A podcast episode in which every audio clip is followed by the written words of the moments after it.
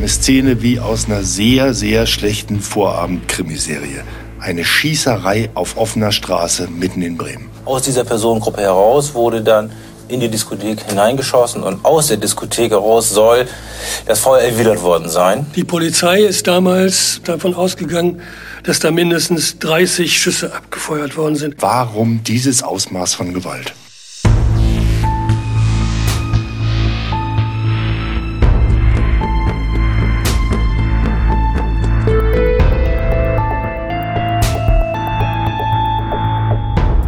Mord Nordwest. Der True Crime Podcast von Buten und Binnen. Liebe Hörerinnen, liebe Hörer, willkommen bei der vierten Folge von Mord Nordwest, dem Kriminalpodcast von Buten und Binnen. Jeden Donnerstag in der App der ARD Audiothek und überall dort, wo es Podcasts gibt. Wie immer sitzt mir gegenüber Dirk Blumenthal, Reporter erst für den Stern, dann rund 30 Jahre für Radio Bremen, mit einem, sagen wir mal, Hang zum Verbrechen. Er hat unzählige Kriminalfälle recherchiert, begleitet und darüber berichtet. Einen besseren Gesprächspartner kann ich mir gar nicht wünschen. Hallo Dirk. Hallo Jochen. Und mir gegenüber mein lieber Freund und Kollege Jochen Grabler, Leiter der Rechercheredaktion von Radio Bremen. Ja, heute, Dirk, reden wir über einen Fall, bei dem es am Ende das reine Glück war, dass es nicht Tote gegeben hat. Eine Szene wie aus einer sehr, sehr schlechten Vorabend-Krimiserie. Eine Schießerei auf offener Straße mitten in Bremen. Tja, das war schon wirklich richtig besonders und man kriegt einen Eindruck, was da so passiert ist, wenn man sich den damaligen Pressesprecher Heiner Mello, den Pressesprecher der Bremer Polizei, anhört auf einer Pressekonferenz nur ein paar Stunden nach der Schießerei. Da hat er erste und noch nicht so richtig gesicherte Erkenntnisse bekannt gegeben. Und da hieß es, eine Gruppe von Männern soll eine andere Gruppe von Männern in der Diskothek Beat Club angegriffen haben. Aus dieser Personengruppe heraus wurde dann in die Diskothek hineingeschossen und aus der Diskothek heraus soll das Feuer erwidert worden sein. Die ganze Auseinandersetzung verlagerte sich dann auch auf die Straße, wurde dann von einer Vielzahl von Besuchern, Gästen, Zeugen wahrgenommen. Letztendlich sind den Täter geflüchtet. Eine Person leicht verletzt, fünf Schwerverletzte, deswegen, weil sie nach wie vor in den Krankenhäusern sind. Und unter den Schwerverletzten war zunächst eine Person, die Lebensgefahr vermutet wurde. Das hat sich Gott sei Dank also als etwas milder herausgestellt. Die Lebensgefahr besteht zurzeit nicht mehr. Am Ende stellt sich raus, da sind mindestens so 30 Schüsse abgefeuert worden und das auf einer belebten Straße. Sechs Verletzte, davon fünf schwer, das haben wir gerade von, von dem Pressesprecher gehört. Später stellt sich raus, na ja, es waren eher vier Schwerverletzte und zwei nur Leichtverletzte. Aber unter den Schwerverletzten eben, das ist das besonders Schlimme, zwei völlig Unbeteiligte, die mit der ganzen Sache gar nichts zu tun hatten. Das ist wirklich heftig und sowas hatte es in Bremen damals noch nie gegeben und hat es seitdem auch nicht wiedergegeben. Wobei offene Straße ehrlich gesagt auch noch ziemlich untertrieben ist, weil wir reden ja nicht von einer x-beliebigen Straße, wir reden über eine Nacht in einer sehr, sehr, sehr beliebten Amüsiergegend, wo richtig viel los ist. Januar 2006, die Schießerei auf der Diskomeile, so ist die in Bremen bekannt, für alle Nicht-Bremer. Was ist das für eine Gegend? Ja, das ist so eine Amüsiermeile, Diskomeile eben zwischen dem Ostertorviertel in Bremen und äh, dem Hauptbahnhof. 250, 300 Meter lang vielleicht. Aber da ist wirklich eine Diskothek neben der anderen, eine Kneipe neben der anderen, darunter auch sogenannte 1-Euro-Bars. Da kostet kostete damals jedenfalls, ich weiß gar nicht, ob es das heute noch gibt, jedes Getränk ein Euro und da konnte man sich auch mit wenig Geld schnell besaufen. Was viele gemacht haben. So ist es. Und die Folge war dann auch, dass es zum Beispiel öfter mal Schlägereien gab. Und überhaupt war seinerzeit diese Meile auch schon ein Kriminalitätsschwerpunkt. Da gab es eben nicht nur Schlägereien, da gab es auch immer mal gerne Diebstähle und eine zum Teil offene Drogenszene. Also, genau da sind wir am 6. Januar 2006. Und zwar in der Diskothek Tollhaus. Da wurde geschossen. Na, nicht ganz. Wir müssen ein bisschen früher anfangen. Erstmal ist es noch der 5. Januar und wir sind an der Tür der Diskothek Tollhaus. Genau um diese Tür scheint es an diesem Abend zu gehen. Du hast den Fall in den Tagen danach ziemlich genau rekonstruiert. Erzähl mal, was ist passiert an dieser Tür von der Diskothek Tollhaus? Also, am 5. Januar 2006, das ist am späten Abend, ein Donnerstag, eine knappe halbe Stunde vor Mitternacht. Da werden die beiden Türsteher der Diskothek Tollhaus überfallen. 10, 15 Leute, vielleicht waren es auch nur sieben oder acht, prügeln und treten brutal auf diese beiden Türsteher ein. Besonders auf den einen, den Albaner Gjete L, den auf der Diskomeile alle Jackie nennen. Der hat am Ende nicht nur Prellungen und äh, diverse Blutergüsse, sondern auch mehrere übelblutende Platzwunden. Aus heiterem Himmel? So eine Riesengruppe greifen zwei Türsteher an? Wollten die alle nur rein oder was ist die Geschichte? Nee, das war es wohl eher nicht. So wie es aussieht und nach allem, was die Polizei ermittelt hat, geht es eben um die Tür, um den Türsteherjob beim Tollhaus. Also Türsteher, das sind ja eigentlich die Leute, die machen die Einlasskontrolle und sorgen in der Diskothek für Ordnung. Speisen auch mal einen Betrunkenen raus oder gehen dazwischen, wenn es eine Prügelei gibt. Eigentlich Sicherheitsleute, ne? Ja, auf den ersten Blick, das ist jedenfalls der offizielle Job, nicht? Bei dieser Schlägerei oder bei diesem Überfall geht es wohl darum, diesen Jackie einzuschüchtern. Und dem Tollhausinhaber soll wohl auch demonstriert werden, dass Jackie und sein Kollege nichts drauf haben als Türsteher. Ne? Also hinter dem Überfall stecken offenbar Angehörige und sagen wir mal so assoziierte Mitglieder hm, eines überaus polizeibekannten kurdisch-libanesischen Familienclans. Die Leute aus diesem Clan stehen an diversen Diskotüren auf der Meile und unter anderem auch im Beat Club gleich neben dem Tollhaus. Und die Disco. wollen jetzt offenbar die Tollhaustür haben. Und deswegen der Angriff, aber Jackie will die natürlich nicht hergeben, oder? Nee, will er nicht. Also Jackie flüchtet in das nahegelegene Café Roma. Da werden dann seine Wunden versorgt und es wird telefoniert. Kumpels von Jackie versammeln sich da im Café und irgendjemand von denen, es ist nicht so ganz klar, wer das gewesen ist, bringt Schusswaffen mit. Was da im Café Roma vorgeht, das trägt anscheinend jemand Mitgliedern des bewussten, polizeibekannten Familienclans zu. Und von denen versammeln sich dann einige im und vor dem Beat Club, dieser Diskothek neben dem Tollhaus eben. Mit anderen Worten, beide Seiten rüsten auf gerade.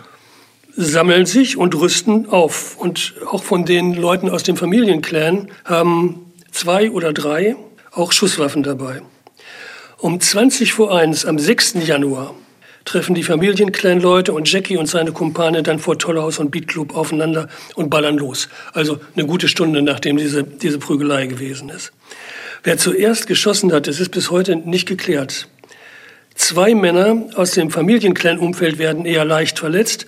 Einer aus der Führungsriege des Clans, Imad M., bekommt Schüsse in Fuß und Hüfte ab. Und GTL, Spitzname Jackie, ne, wird in den Oberschenkel geschossen. Und dann gab es ja auch noch zwei völlig Unbeteiligte, die verletzt worden sind. Ja, und zwar wirklich übel verletzt. Ein junger Mann, der im Beatclub an der Theke sitzt und mit alledem wirklich auch überhaupt nichts zu tun hat, erleidet einen lebensgefährlichen Lungendurchschuss. Und was einem weiteren, der mit alledem auch überhaupt nichts zu tun hat, passiert ist, darüber habe ich dann später mit seinem Anwalt dem in Bremen sehr renommierten Rechtsanwalt Udo Würz gesprochen. Das hier ist der Platz, an dem mein Mandant die fürchterlichsten Minuten seines Lebens bisher zubringen musste.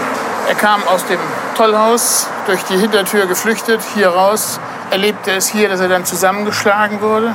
Als er auf dem Boden lag, wurde er noch von mehreren Leuten geschlagen. Und dann spürte er einen fürchterlichen Schmerz. Das Ergebnis war, er wurde mit einer Pistole in den Oberschenkel geschossen. Und dabei wurde auch noch sein Becken verletzt. Wie geht es Ihrem Mandanten heute? Mein Mandant leidet sehr unter diesen Vorkommnissen. Er traut sich nicht in die Öffentlichkeit. Er hat das Problem, dass er Albträume hat. Er spürt immer noch Schmerzen in seinem Bein. Er hat Irritationen mit Kälte. Das heißt, wenn also schlechtes Wetter ist, spürt er sofort, dass sein Fuß kalt wird. Es ist grausam. Und der, der Schläger und Schütze in diesem Fall, das ist, stellt sich später raus, Mohammed M. Der hat offenbar vermutet, der Mandant von Udo Würz gehöre zu der Gruppe um GTL. Dann lass uns den Fall mal aufdröseln. Warum gehen Türsteher auf Türsteher los? Du hast es ja schon angedeutet, es geht um die Kontrolle von Clubs, aber trotzdem, warum dieses Ausmaß von Gewalt? Also dazu muss man vorab mal wissen, 2006 ist die Diskomeile schon seit Jahren im Fokus der Polizei. Da ist verstärkte Polizeipräsenz, da stehen auch gerne mal Mannschaftswagen um die Ecke mit größeren Mengen Leuten, falls da wirklich was passiert. Und neben der Kleinkriminalität gibt es, da ist die Polizei sicher auch zunehmend sagen wir mal, organisierte kriminelle Strukturen. Du hast gefragt, was die Türsteher dabei für eine Rolle spielen. Also eigentlich Sicherheitsleute, wie eben schon gesagt, aber nach Meinung der Polizei sah das damals so aus. Wer die Tür bewacht, bestimmt, wer drinnen im Club Geschäfte machen kann, vor allem Drogengeschäfte. Und die Polizei hat auch vermutet, dass die Türsteher und ihre Hintermänner zum Teil am Gewinn der Diskotheken beteiligt und dass sie manchmal sogar die wahren Chefs waren. Am Tag nach der Schießerei war der Bremer Kripo-Chef Eckhard Mordhaus bei uns im Studio, im Buten- und Binnenstudio. Also nach unserer Auffassung geht es hier ganz eindeutig darum, die Tür zu übernehmen, wie es heißt. Das heißt, Gruppen, die sich etablieren wollen in einer Diskothek oder die sich ausdehnen wollen und die Türsteherfunktion wahrnehmen wollen. Und nach allem, was ich weiß über den Fall von der letzten Nacht, ging es hier darum, dass eine Gruppe versucht hat, in das Revier einer anderen Gruppe einzudringen. Das hat zu einer Auseinandersetzung geführt, 22.45 Uhr, und die ist dann weiter eskaliert bis hin zu dem Schusswaffengebrauch. Letztendlich geht es um Geld, denn da wird Geld verdient auf den unterschiedlichsten Ebenen. Da ist auch die Kriminalität nicht weit, das muss man ganz nüchtern so betrachten. Und wer die Tür hat, bestimmt zum großen Teil mit das Geschehen. So langsam in den Tagen danach wurde dann ja auch klar, wer da eigentlich auf wen geschossen hat, das war ja erstmal eine ziemlich unübersichtliche Lage. Da kommen wir noch drauf. Aber erstmal fand ich noch ziemlich interessant, wie die Wirte auf der Disco-Meile reagiert haben. Der eine sagte, das wären ja gar keine Türsteher von der Meile gewesen.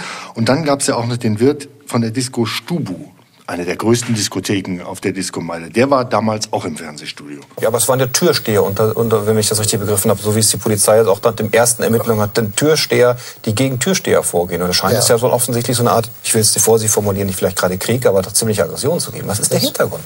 Das Problem sehe ich dennoch so, dass es sich auf privater Ebene abgespielt hat. Nach meinem Kenntnisstand wollte ein Türsteher in dieses Lokal, ist abgewiesen worden und hat daraufhin Verstärkung geholt. Das ist nicht für mich ein Vorfall von rivalisierenden Ausländergruppen im Bereich Türsteher. Nein, weil da auch eben das Stichwort organisierte Kriminalität, gegebenenfalls Schutz, Schutzgeld, Drogen, das sehen Sie alles nicht.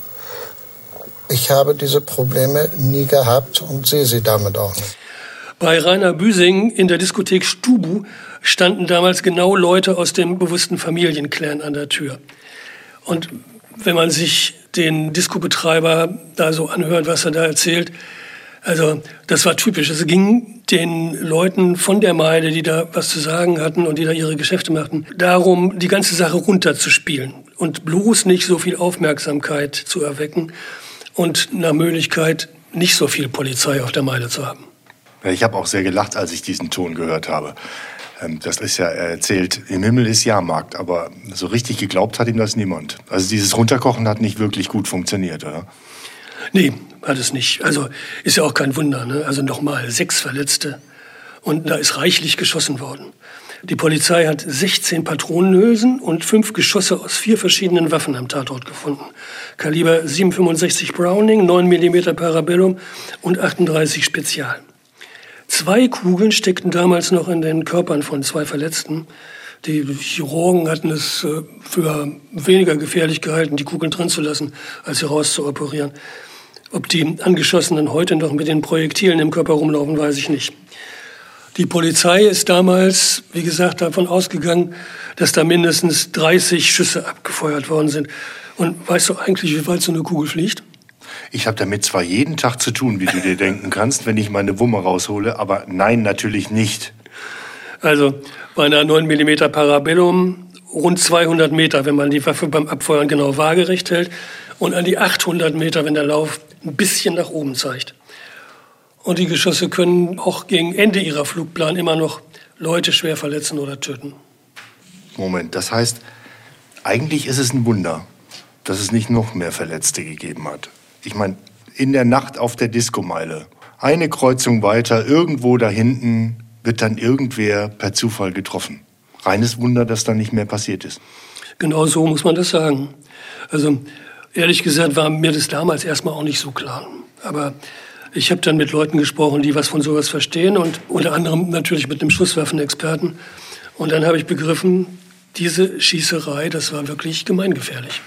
So, jetzt müssen wir aber doch noch mal über die Täter sprechen. Bezogen auf die konkreten Daten verliert man selbst beim Nachlesen Jahre später gerne mal den Überblick.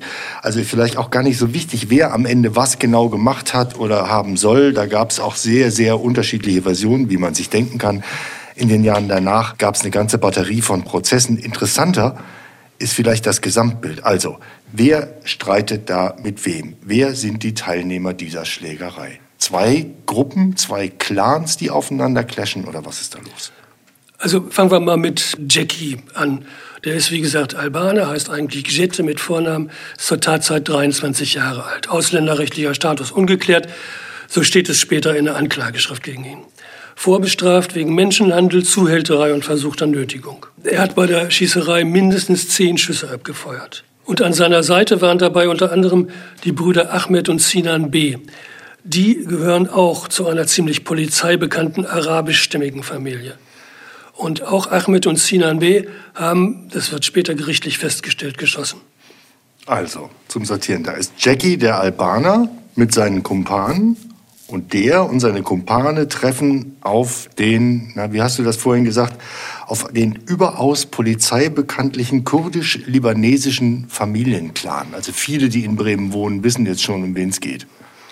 Ja, es geht natürlich um die Familie M. Ein in Bremen und nicht nur in Bremen sehr bekannter oder, na, man kann wohl sagen, berüchtigter Name. Unmittelbar an der Schießerei beteiligt waren nachweislich die Brüder Imad, Mohammed und Ali M. Allerdings sind nur Mohammed und Ali vor Gericht gekommen und verurteilt worden. Und dann geht's 2006 schon um das, was damals auch schon Clankriminalität genannt worden ist. Ja, ein bisschen zum Hintergrund. Die Familie M gehört zu den Malami. Das ist eine eigentlich arabische Volksgruppe, die aber zum großen Teil in Kurdistan, also in der Türkei, lebt und zu einem kleineren Teil im Libanon. Als im Libanon in den 80er Jahren der Bürgerkrieg tobt, fliehen viele Malami nach Europa. Viele aus der Familie M landen in Bremen, viele in Berlin und im Ruhrgebiet. Dazu kommen andere, die zwar behaupten, vor dem Libanonkrieg geflohen zu sein, in Wahrheit stammen sie aber aus der Türkei.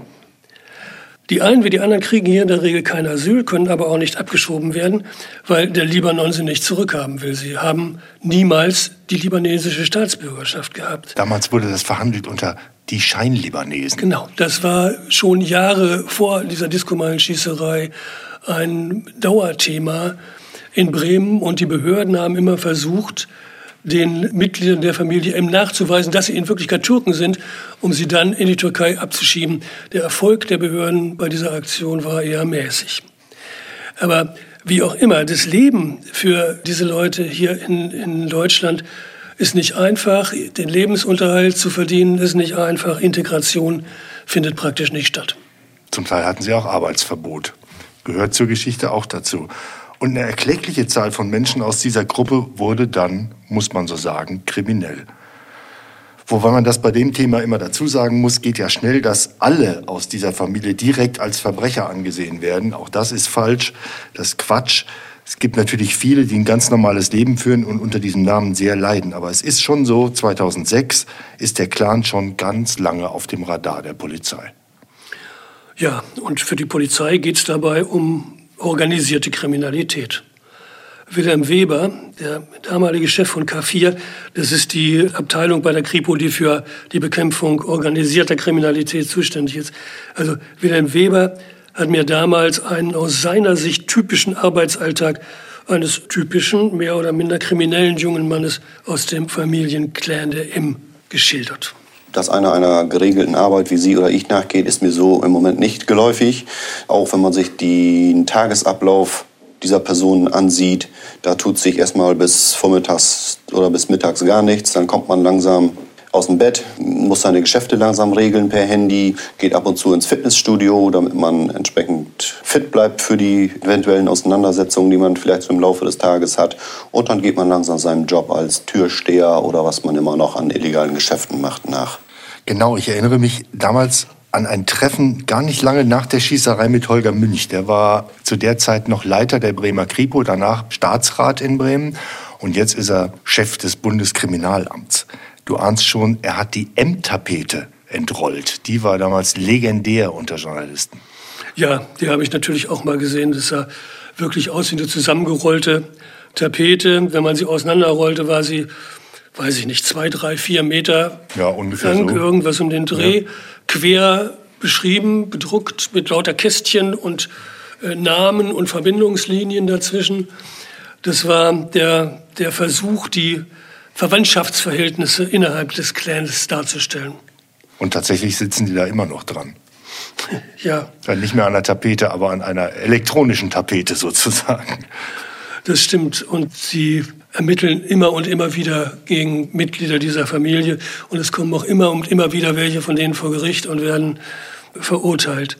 Also daran kann man die Dimension des, dieses ganzen Problems erkennen. Ne? Damals hatte Holger Münch zumindest noch ein bisschen Hoffnung, wenigstens die Minderjährigen da irgendwie rauszuholen. Das sind alles kinderreiche Familien, ja? häufig mit sechs, sieben oder mehr Kindern. Und wenn Sie dann sehen, dass Sie dort in den Familien ja, Schwerstkriminelle teilweise unter den größeren Brüdern haben, dann müssen Sie mal hingucken und sagen, welches Potenzial ist denn da noch, worum man sich jetzt drum kümmern muss, wenn man da nicht helfen muss. Und wir haben über 1000 Minderjährige in diesen Familien. Das ist auf der einen Seite eine große Chance, eine Menge an jungen Menschen, auf der anderen Seite auch ein großes Risiko. Ja, aber das Problem besteht bis heute. Ja, also Mitglieder der Familie M haben Polizei, Staatsanwaltschaft und Gerichte seit den 90er Jahren bis heute beschäftigt. Und es ist dabei auch immer mal wieder um schwerste Straftaten gegangen. Was eigentlich mehrere eigene Sendungen wert wäre. Zuletzt war es eben dieser Bremer Clan, der von einem eigenen Callcenter in Izmir aus massenhaft alte Menschen betrogen hat. Aber zurück zum Fall. In den Jahren danach gab es eine ganze Batterie von Prozessen und du hattest bei all dem irgendwie einen ganz guten Draht zu einigen dieser Leute aus der Familie M. Sehr dubios. Weiß ich nicht, ob das dubios ist. Ich rede ja mit vielen Leuten, die mir wichtige Informationen oder auch mal unwichtige Informationen oder auch nur mal lustige Informationen geben können. Also einige aus der Familie M haben jedenfalls ganz gerne mal mit mir geredet. Man kann vielleicht auch mal sagen, auch mal geplaudert. Also Imad M zum Beispiel, der bei der Schießerei angeschossen worden war. Und weil er angeschossen war, war er deshalb Nebenkläger im Prozess gegen Jackie, gegen GTL.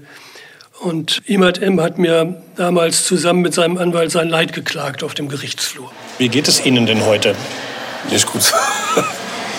nicht gut? Nee, noch nicht. Mein Bein immer noch. Immer noch Probleme mit dem, mit dem Bein und mit der Hüfte? Wobei die Kugel auch noch nicht herausoperiert wurde. Die befindet sich neben der Wirbelsäule. Sag mal, und das war nicht das letzte Mal, dass du unmittelbar mit Leuten aus der Familie M zu tun hattest? Ja, das stimmt. Also die schrägste Begegnung war, ich bin auf der Straße im Viertel zufällig einem aus der Familie M begegnet, den ich von einem Prozess gegen einen seiner Cousins kannte. Der wusste aber offenbar nicht, woher er mich kannte.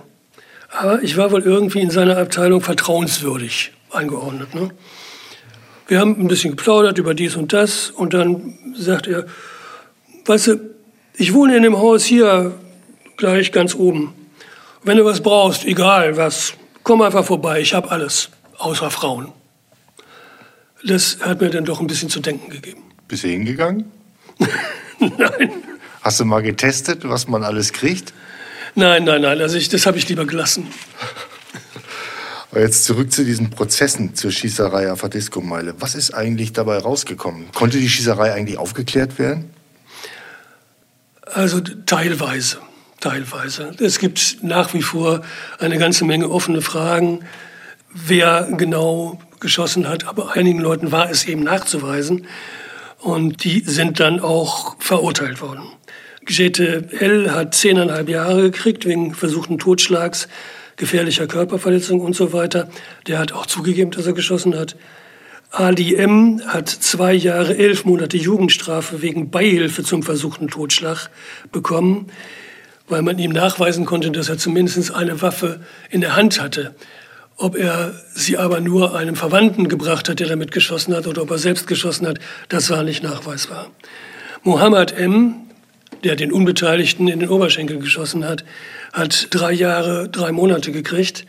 Und am Ende wurde dann gegen die Brüder Ahmed und Sinan B., die Kumpane von Jackie, verhandelt. Die haben acht und sieben Jahre Gefängnis gekriegt. Und dieser Prozess, der war dann wirklich sehr speziell. Da wurde zwischendrin immer mal wieder die Öffentlichkeit ausgeschlossen, weil über Dinge gesprochen werden musste, die geheim gehalten werden sollten. Und am Ende teilten die Richter in ihrem Urteil mit, die Brüder Ahmed und Sinan B. waren V-Leute, Informanten der Polizei. Verurteilt, weil sie nach Überzeugung des Gerichts geschossen hatten, wurden sie trotzdem. Und das war die vierte Folge von Mord Nordwest. Danke, Dirk. Danke, Jochen. Und wer spannende Krimis und Pastewka liebt, für den habe ich noch einen Podcast-Tipp. Und zwar Kein Mucks, der Kriminalpodcast mit, vielleicht haben Sie es schon geahnt, Bastian Pastewka. Im Bremen 2 Podcast präsentiert Bastian Pastewka spannende Kriminalhörspiele der 1950er bis 80er Jahre. Unbedingt einmal reinhören. Nächste Woche geht es in unserem Podcast dann wieder weiter mit einer neuen Folge Mord Nordwest. Dann geht es um den Fall Remmers und Barnko, ein Doppelmord, der nie aufgeklärt wurde. Bis dann. Beide Frauen sind erschossen worden mit jeweils einem Schuss in den Kopf aus derselben Waffe. Und ja, der Fall ist bis heute nicht geklärt. Kein Zusammenhang zwischen beiden Frauen und doch zwei Morde, die zusammenhängen. Je mehr Zeit vergeht, je schlimmer wird es irgendwo, weil man einfach, ja, weil kein Täter ermittelt wird. Und die Hoffnung, dass doch noch was passiert, ist ja einfach gering. Mord Nordwest. Ein Podcast von Buten und Binnen.